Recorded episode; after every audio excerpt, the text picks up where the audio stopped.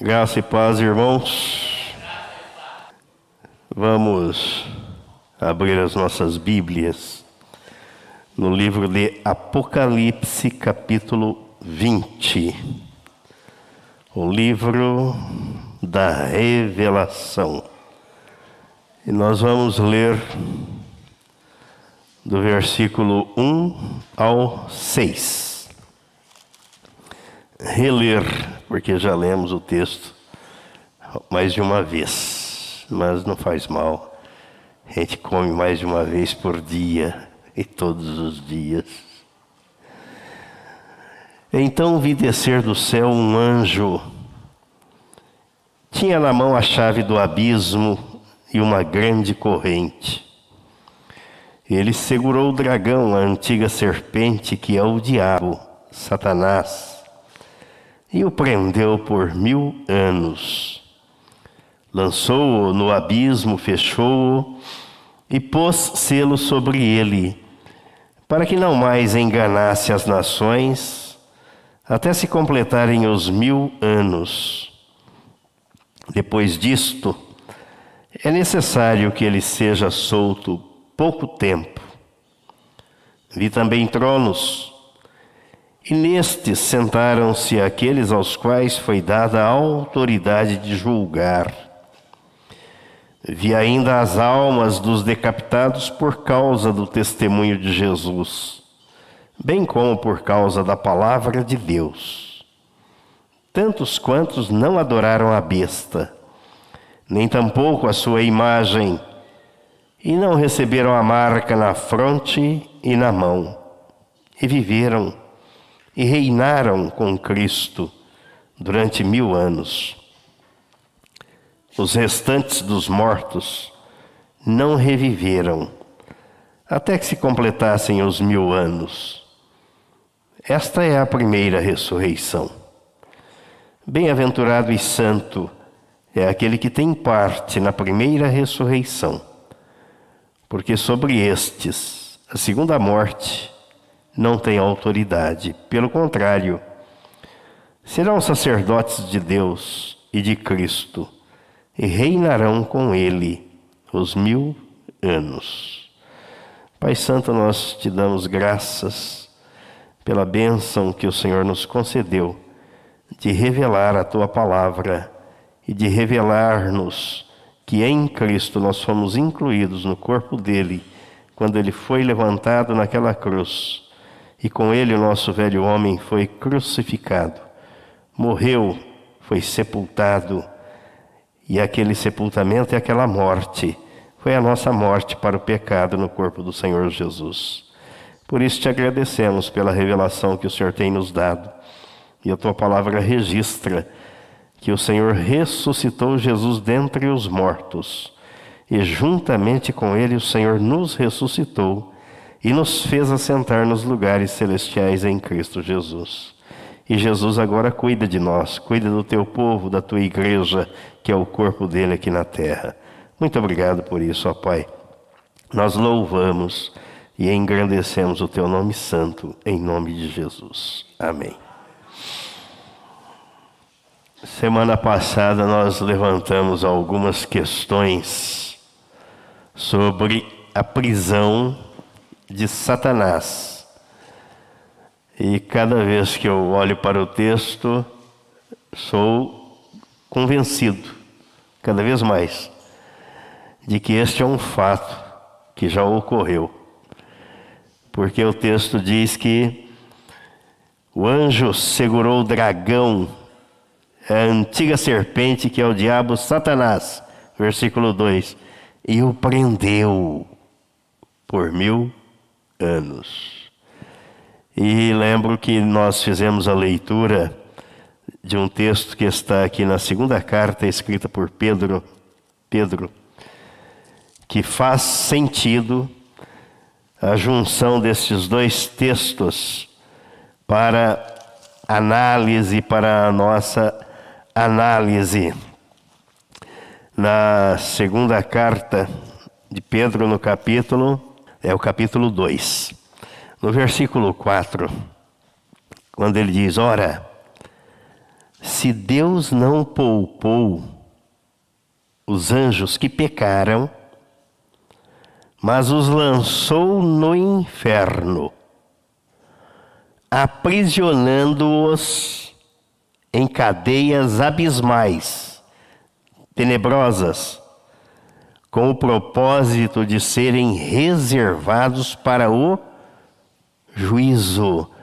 Então significa que estes anjos que pecaram, que se rebelaram contra Deus no céu, eles foram lançados em prisão.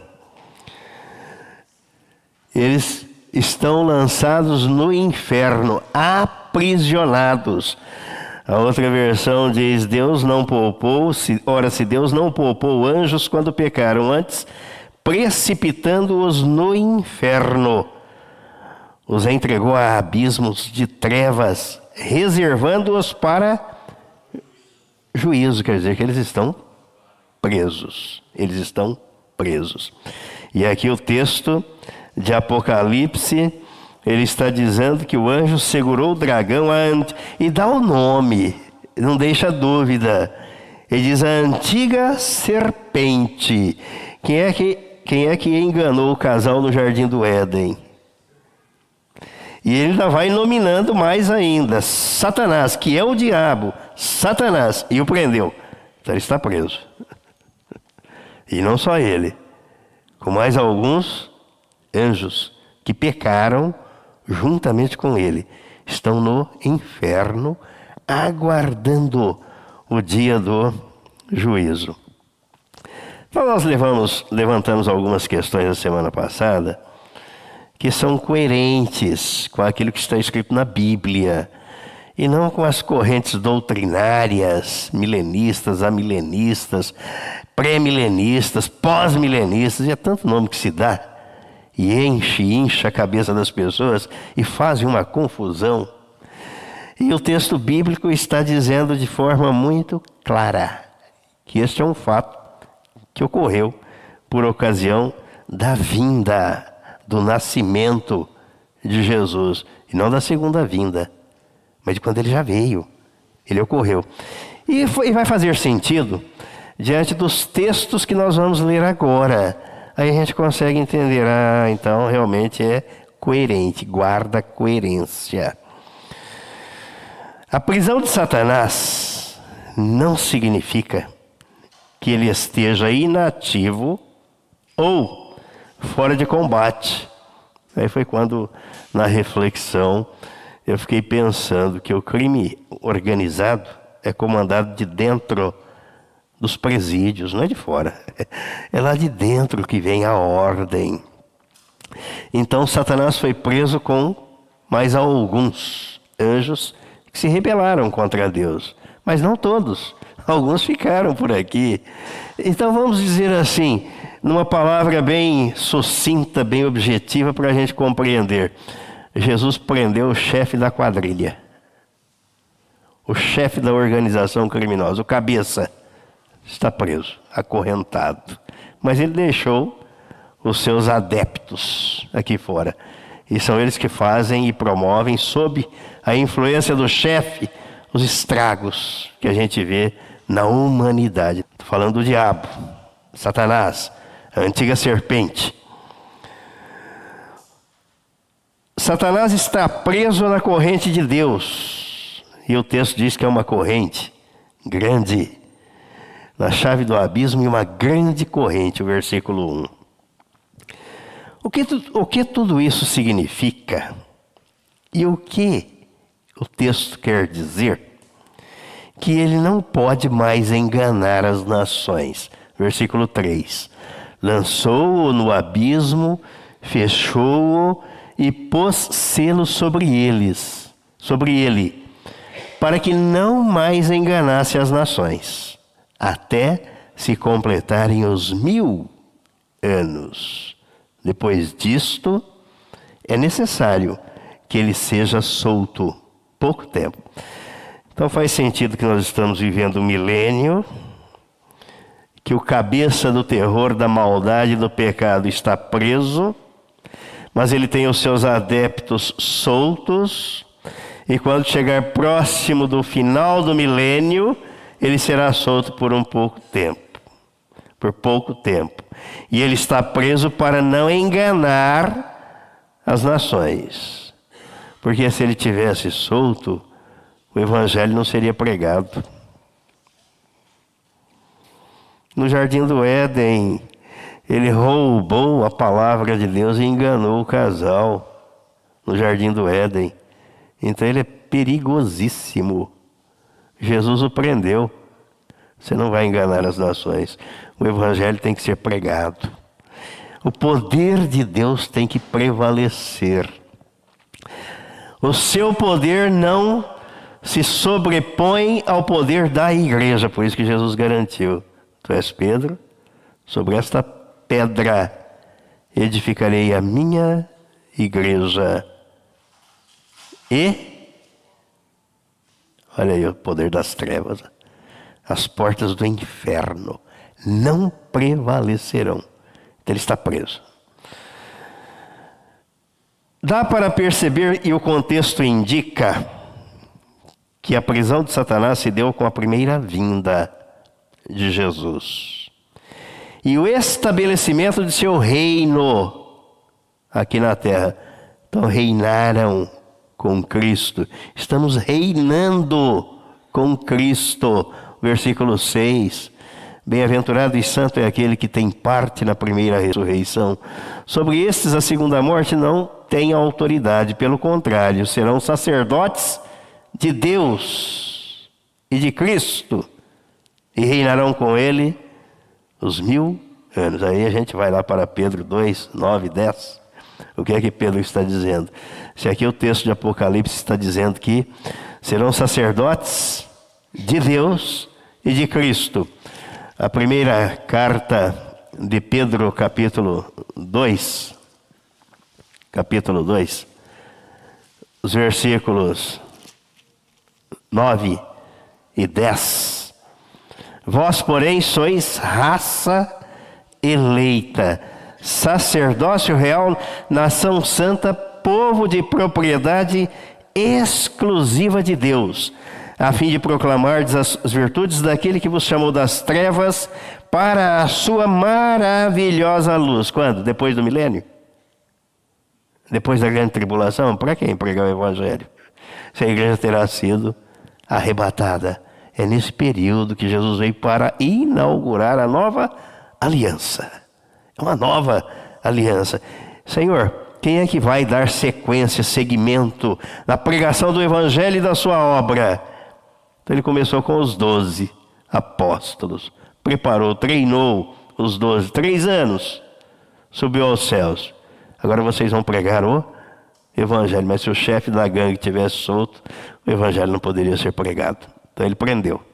As portas do inferno não prevalecerão. É o poder de Deus que prevalece. É o poder da palavra de Deus que prevalece.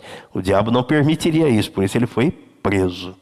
A antiga serpente, o dragão, Satanás, está preso. Vamos ver, vamos conferir os textos bíblicos que fazem sentido quando o enfoque é desse modo. Vamos ver aqui Mateus capítulo 12.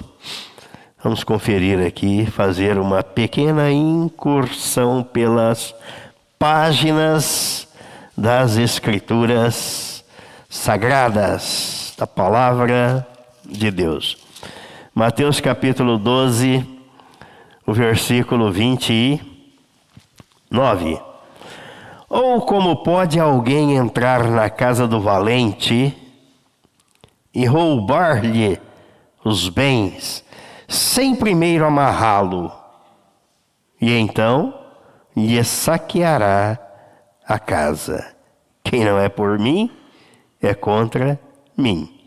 E quem comigo não ajunta, espalha. Aliás, o versículo, vamos ler aqui, olha. É que eu coloquei o, o versículo chave onde está a fundamentação. Mas o contexto, o contexto, a partir do versículo 22, vamos ler aqui. Então lhe trouxeram um endemoniado, cego e mudo, e ele o curou, passando o mudo a falar e a ver. Quem é que impedia aquele homem de falar e de ver, não é? Quem? E toda a multidão se admirava e dizia: É este, porventura, o filho de Deus? O filho de Davi? Mas os fariseus, ouvindo isto, murmuravam: Então, este não expele demônios senão pelo poder de Beuzebu, maioral dos demônios. Misericórdia. Como os religiosos viam e como os religiosos veem Jesus até hoje. Jesus, porém, conhecendo-lhes os pensamentos, não precisavam nem falar. Eu estou olhando a mente. O que, que você tá, eu sei o que, que você está pensando. Eu sei. Disse: Todo reino dividido contra si mesmo ficará deserto, e toda cidade ou casa dividida contra si mesma não subsistirá. Tem que haver harmonia no lar, senão acaba.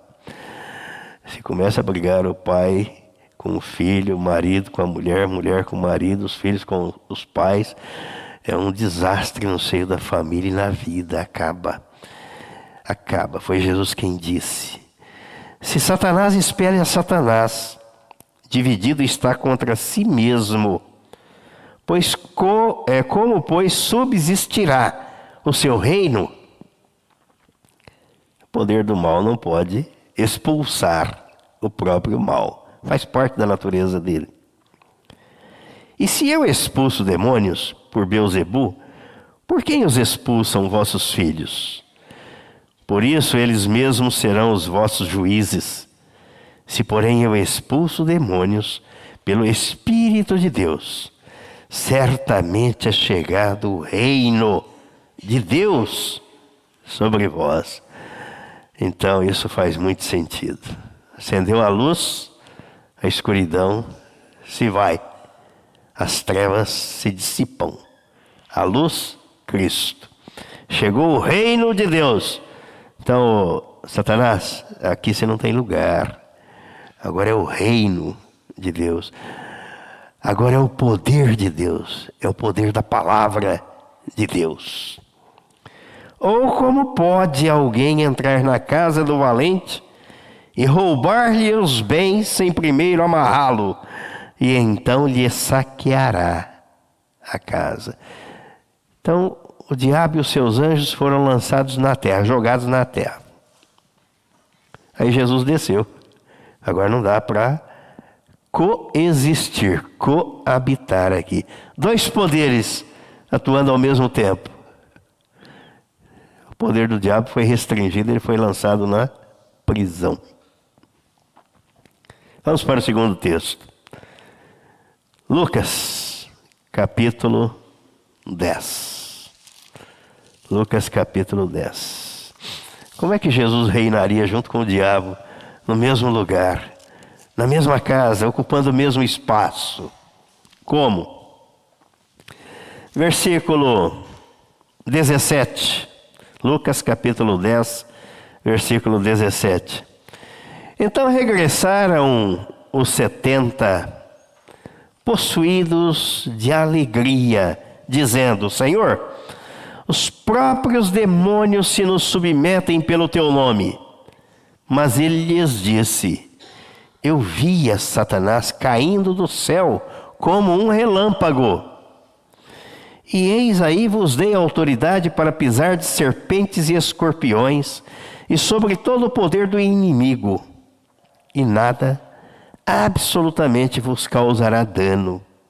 Não obstante, alegrai-vos, não porque os espíritos se vos submetem, e sim porque o vosso nome está arrolado nos céus. Então, houve uma queda estrondosa, porque abalou a terra, vertiginosa, veio lá de cima, foi jogado na terra, e Jesus comissionou aqui os, os doze, falou: vocês vão percorrer. Aliás, aqui é a missão dos 70, né? A missão dos 70. Comissionou 70 de dois em dois. Vocês vão percorrer as aldeias, as vilas, os lugarejos aqui do território de Israel e vão anunciar que é chegado o reino de Deus. Vão anunciar. E depois eles voltaram, né? Os 70 voltaram, jubilosos, alegres, felizes. Senhor, os próprios demônios. Então há uma legião aí. Os próprios demônios se nos submetem pelo teu nome. E Jesus diz para eles: Olha, vocês não fiquem, não se limitem a apenas isso, mas fiquem alegres, felizes, por terem o um nome inscrito no livro da vida. Aí a gente vê algumas denominações religiosas brincando com o diabo, amarrando o diabo, né, fazendo o diabo falar, misericórdia. Isso é prestar culto ao diabo, sabe? Dá mais espaço para ele do que para Deus. O púlpito da igreja é para falar do poder de Deus, não das limitações do poder do diabo. Vamos para mais um texto? Hum. João 12. Quase ninguém conhece esse texto. Aliás, é desconhecido do meio religioso mesmo. É, é desconhecido. João 12, versículo 31 e 32. 31 e 32. Chegou o momento de ser julgado este mundo. E agora o seu príncipe será expulso. Jesus não estava falando de algo que aconteceria no futuro. Estava falando de algo que iria fazer de imediato. Chegou o momento. E agora? Então não é para depois. E eu, e ainda disse, e eu, quando for levantado da terra, atrairei todos a mim. Então, o momento da expulsão, da prisão de Satanás, foi com a vinda de Jesus. Foi quando ele consumou a obra na cruz. Por isso que o apóstolo Paulo, quando escreveu aos Colossenses, no capítulo 2, no capítulo 2, e a gente vai juntando os textos, e isso vai dando senti sentido. Ele disse aqui no versículo 13, a partir do versículo 13. Aliás, vou ler a partir do 11, a partir do versículo 11. Ó. Nele também fostes circuncidados, não por intermédio de mãos, mas no despojamento do corpo da carne, que é a circuncisão de Cristo, tendo sido sepultados juntamente com ele no batismo, no qual igualmente fostes ressuscitados mediante a fé no poder de Deus que o ressuscitou dentre os mortos. E a vós outros, que estáveis mortos pelas vossas transgressões e pela incircuncisão da vossa carne, vos deu vida juntamente com Ele, perdoando todos os nossos delitos. Uma obra conjunta fomos incluídos no corpo do Senhor Jesus, tendo cancelado o escrito de dívida que era contra nós e que constava de ordenanças, o qual nos era prejudicial, removeu-o inteiramente. Ah, mas como é bom ler isso, hein? Não deixou nada para trás, nenhum fragmento, nenhuma parcela. Removeu-o inteiramente, encravando-o na cruz, nele, no corpo dele. Olha o versículo 15.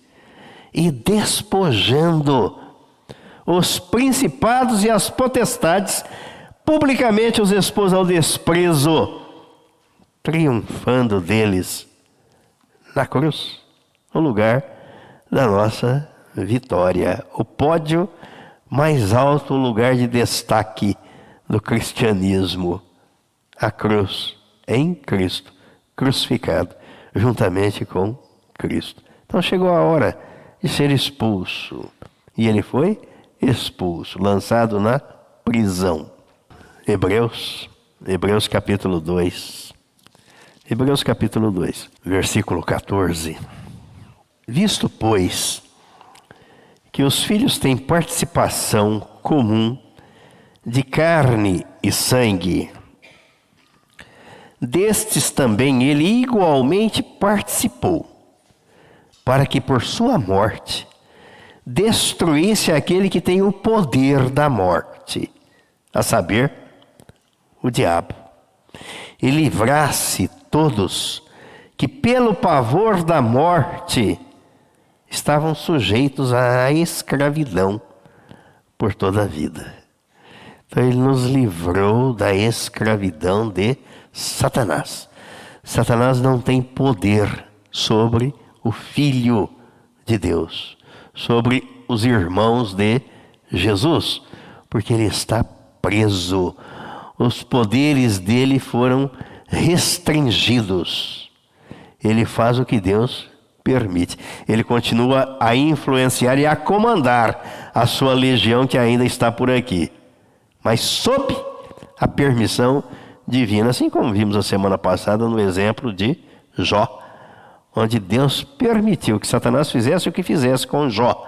E Deus disse: Você vai poupar a vida dele. Pronto. Se Deus não falasse isso, ele teria matado Jó. Mas Deus não permitiu. Vamos ver aqui mais um texto, primeira carta de João, agora no capítulo 3. Primeira carta, escrita por João, capítulo 3, versículo. Vou ler o 7, a partir do 7. Filhinhos, não vos deixeis enganar por ninguém.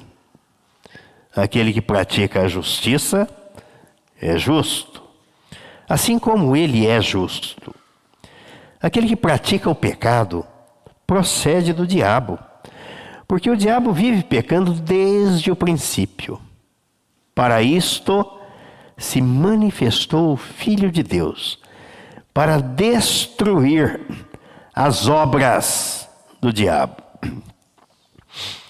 A obra que o diabo implantou no mundo, no coração do homem, foi a incredulidade foi levar o homem, o ser humano, a duvidar da palavra de Deus. Essa foi a obra. O resto é consequência. O resto é consequência. Porque a pessoa incrédula, que não teme a Deus, que não crê na palavra de Deus, ela não respeita a Deus, ela não ama a Deus, consequentemente, ela não vai, não vai respeitar e nem amar ninguém. É consequência. E Jesus veio para destruir o que o apóstolo Paulo diz na carta aos Romanos, no capítulo 5. Por um homem entrou o pecado no mundo, mas por um homem o pecado sai do mundo, Cristo. Então Jesus nos levou à cruz, no corpo dele, para desfazer aquilo que o diabo fez. E agora cremos na obra do Senhor Jesus, na pessoa do Senhor Jesus, e somos convencidos por isso diariamente pelo Espírito Santo, que dá testemunho e que devemos ser testemunhas dessa obra realizada por Jesus.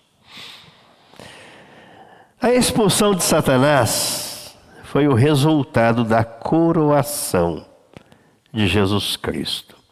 Por isso o texto de Colossenses 2. Jesus triunfou sobre eles, os principados e as potestades, na cruz.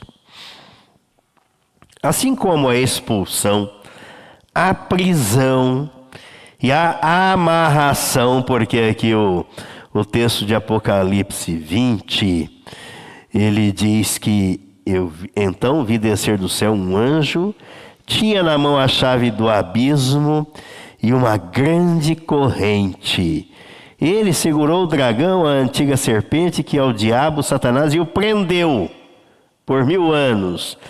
Lançou-o no abismo, fechou-o e pôs selo sobre ele, para que não mais enganasse as nações, até se completarem os mil anos, que vai terminar com a volta de Jesus. Estamos vivendo este período.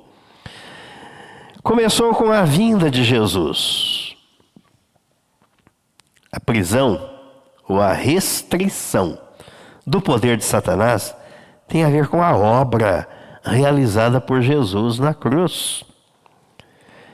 Tem a ver com a evangelização das nações, de onde Deus chama todos para ouvirem a sua voz, a sua palavra. Se Satanás estivesse solto, o evangelho não poderia ser pregado. Ele foi preso e o Espírito Santo desceu para fazer o trabalho de convencimento.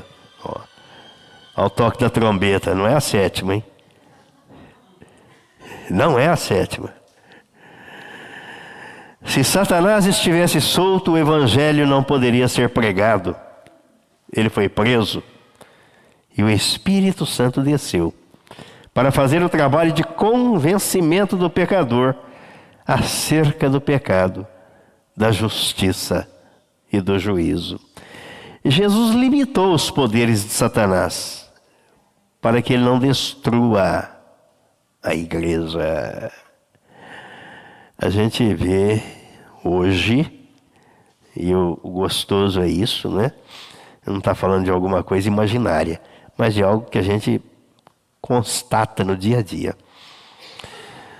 Existe uma gana, uma sede, um desejo da esquerda influenciada pelo diabo de acabar com a igreja, de destruir a igreja, porque os cristãos atrapalham o projeto da esquerda. Quem ainda não acordou para essa realidade, acorde, acorde a esquerda no vai lá na China falar do evangelho, vai na Coreia do Norte falar do evangelho, vai na Rússia falar do evangelho. Eu estive na Rússia. Você não pode falar o que você pensa, não. Não pode. E aqui a gente começa a viver isso, com o guardião da Constituição violentando a, Constitu... a Constituição Federal e proibindo as pessoas de falarem. Prova disso são os, os deputados e alguns parlamentares presos, porque falaram o que pensavam. Não pode. Essa é a gana, a sede que está por trás da esquerda influenciada por Satanás, do marxismo. E as pessoas não percebem e acham que isso é liberdade de expressão para uns. Mas para quem vai falar a verdade, não. Cuidado. Isso não é fazer política do púlpito, isso é trazer a realidade da vida, à luz da Bíblia. À luz da Bíblia. Satanás não pode impedir o avanço do Evangelho e da evangelização até os confins da terra. Por isso ele está preso. Ainda assim, fica a pergunta que não quer calar. Se ele está preso e suas forças foram derrotadas, por que eles continuam agindo e atormentando a humanidade? E a resposta é: a despeito de sua derrocada, os poderes das trevas ainda não admitiram a derrota. Eles continuam a disputar cada centímetro de seu território. O império das trevas recua à medida que o reino de Deus avança. E o reino de Deus avança à medida que o evangelho é pregado e vidas são alcançadas. O novo nascimento implica em baixa no império de Satanás. Quando ocorre o novo nascimento na vida de alguém, Satanás perde esta pessoa. Ela é transportada do império das trevas para o reino de Deus. Por isso, ele fica furioso e faz de tudo para que o evangelho não seja pregado.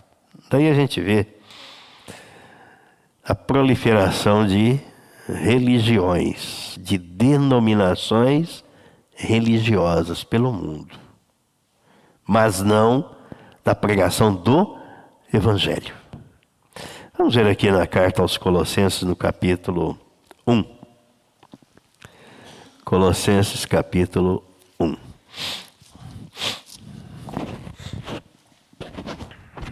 A partir do versículo 13.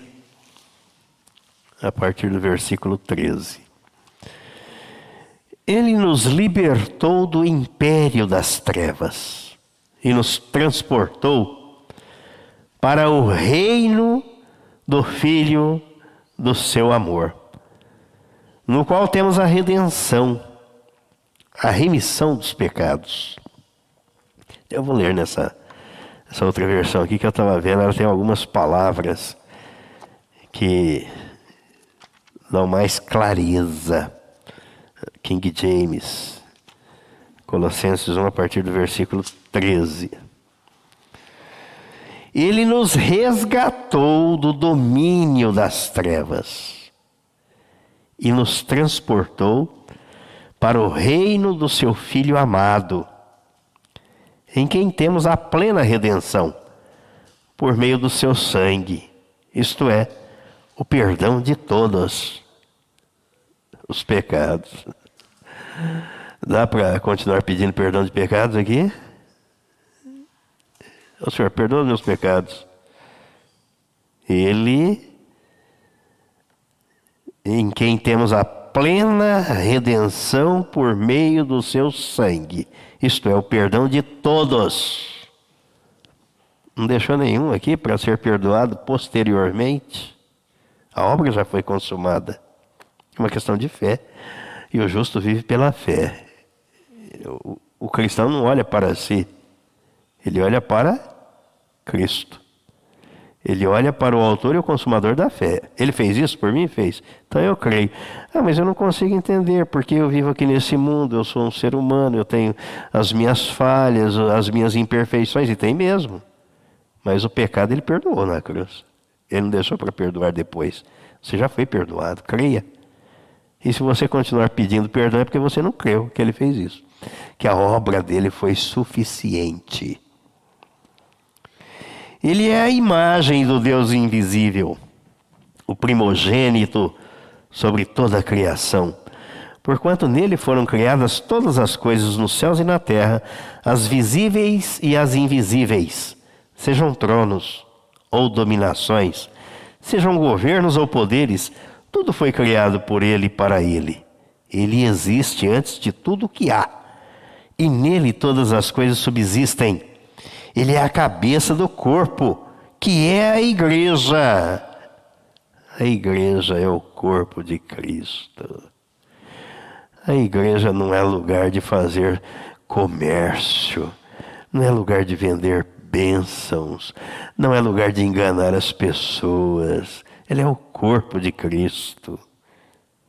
Que coisa diferente do que a realidade mostra.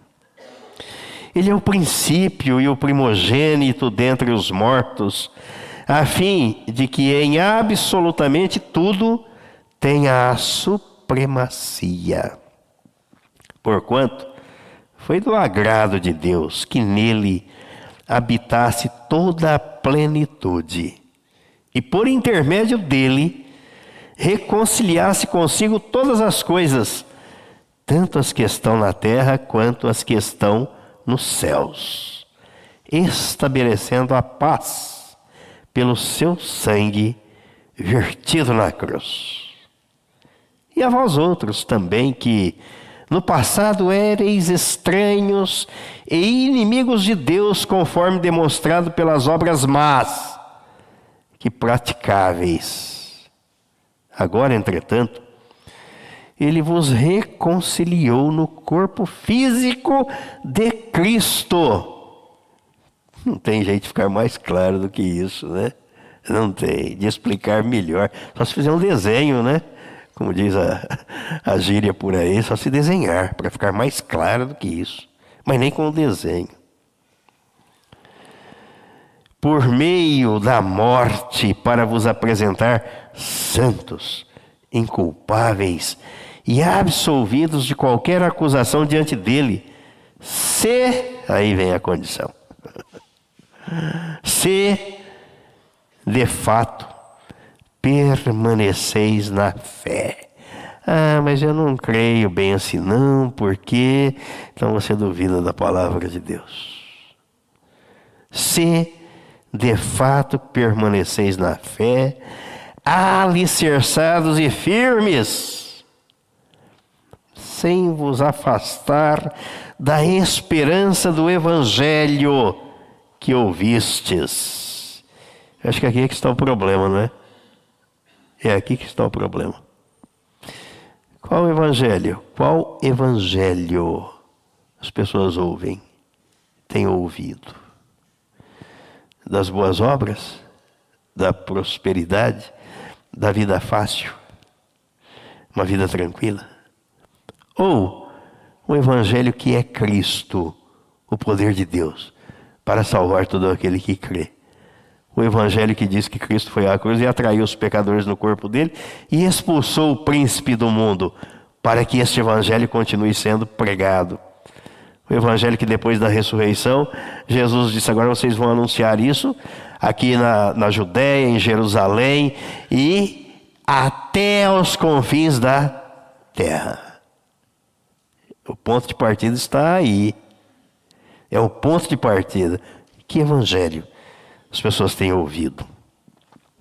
Sem vos afastar da esperança do Evangelho que ouvistes e que está sendo pregado a todas as pessoas em todo o mundo, do qual eu, Paulo, me tornei ministro.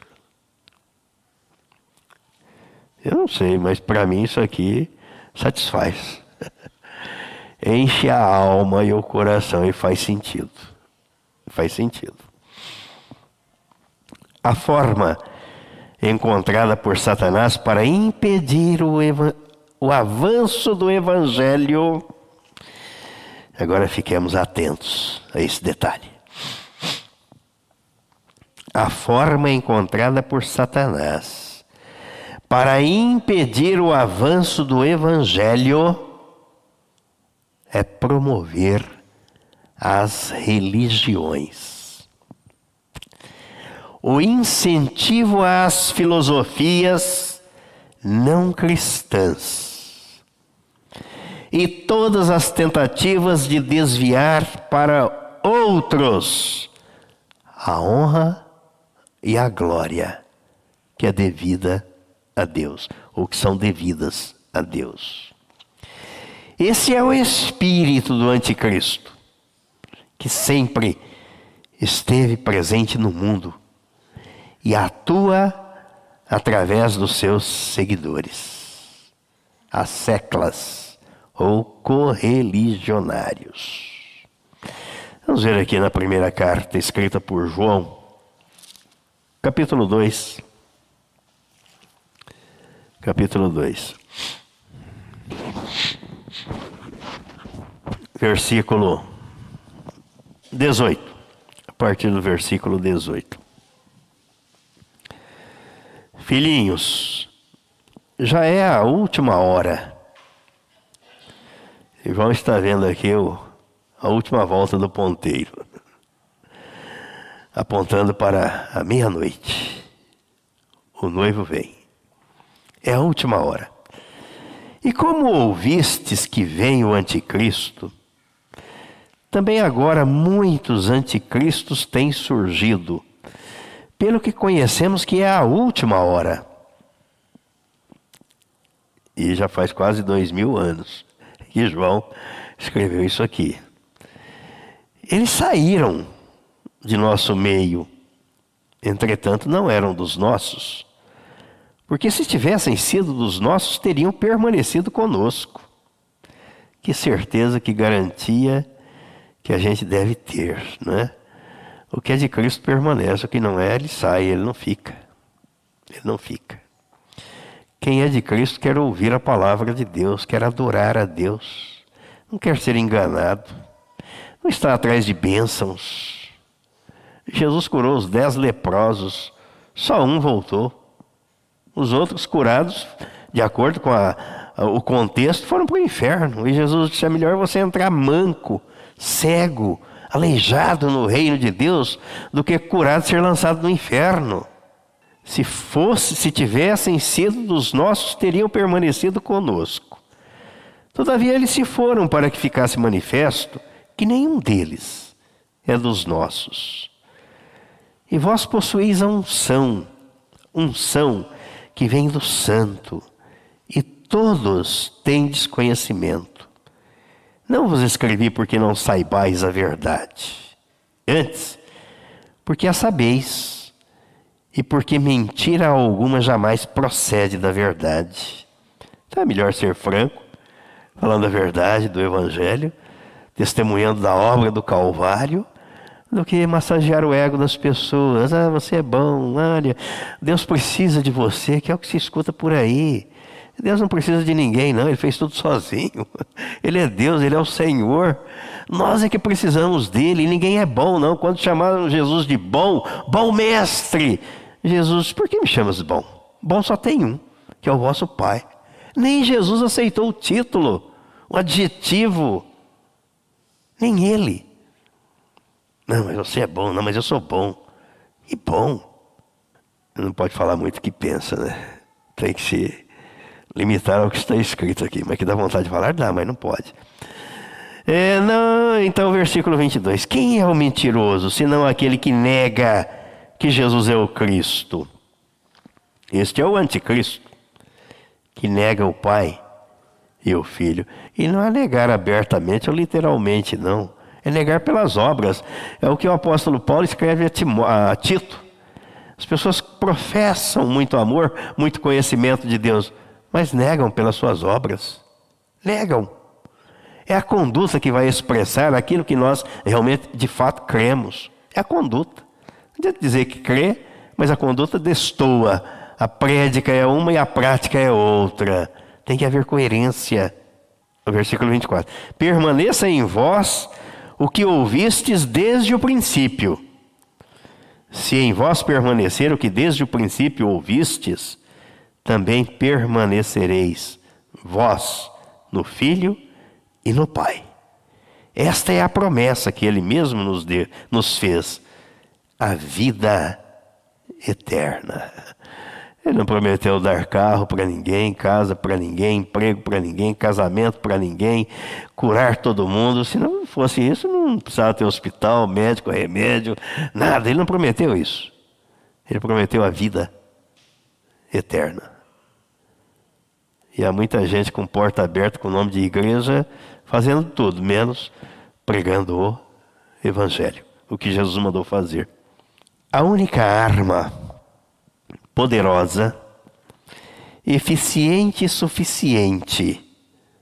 Poderosa, eficiente e suficiente. Está à nossa disposição. A palavra de Deus. Ela é poderosa para exterminar as forças do mal por isso, João a descreve como a espada afiada de dois gumes. Foi isso que nós vimos no capítulo 1 de Apocalipse.